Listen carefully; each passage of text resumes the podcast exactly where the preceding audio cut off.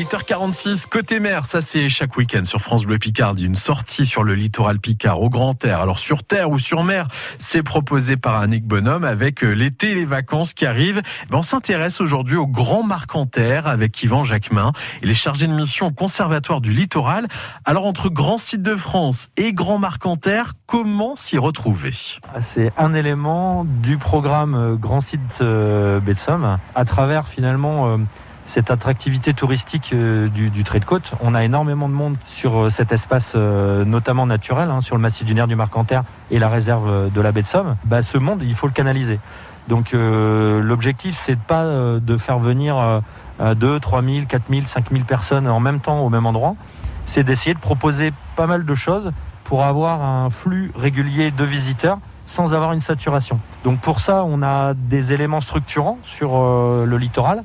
On a notamment l'Euro Véloroute numéro 4, qui est la piste cyclable globalement, qui relie euh, Kiev à Roscoff, mais du coup qui passe sur notre littoral. On a le sentier du littoral, donc ça c'est un sentier piéton qui passe vraiment au plus près de la mer. Hein, euh, et entre les deux, ben, on a des espaces euh, partagés, on a des espaces naturels.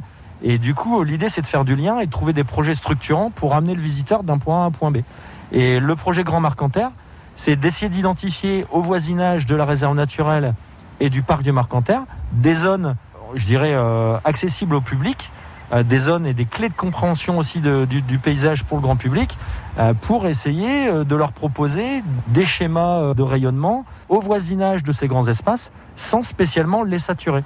Donc éviter grosso modo d'avoir plusieurs milliers de personnes en même temps au parc du Marcanterre et proposer une offre alternative juste à côté. Donc ici, on est sur une autre entrée qui pourrait servir de délestage euh, au parc du Marcanterre. Donc c'est ça le projet Grand Marcanterre. Donc ça veut dire que ce site ici, euh, la ferme de la Mai, euh, doit être aménagé. Enfin, en tout cas, il doit pouvoir accueillir des visiteurs. Ça veut dire des sentiers, ça veut dire des points de vue, ça veut dire tout ça. Oui, tout à fait. C'est ce qu'on est en train de, de, travailler. On a le sentier du littoral qui est juste à côté, hein, qui passe au bout du chemin. On est là sur un point de vue actuellement où on peut observer l'estuaire on est sur un point haut. Euh, du coup, euh, bah, notre espace, clairement, il a vocation à être ouvert au public. On a des bâtiments qui pourront servir aussi euh, de bureaux pour les gardes de la réserve naturelle, pour tous nos techniciens qui, sont, qui seront en capacité d'accueillir les visiteurs qui viennent sur ce, sur ce site. Ça peut être un lieu aussi de rencontre. On a les mytiliculteurs qui passent régulièrement juste à côté. On a les ramasseurs de coques qui ponctuellement viennent aussi sur le secteur euh, on a les chasseurs qui viennent euh, traditionnellement euh, chasser notamment au Uto, donc avec une activité et un matériel spécifique qui fréquentent ce parking de la réserve naturelle. Donc on a tout un tas d'acteurs, que ce soit touristes, de randonneurs, d'usagers locaux, qui viennent là et sans s'en rendre compte, ils passent juste à côté des bâtiments et le but du jeu, c'est que ces bâtiments les accueillent.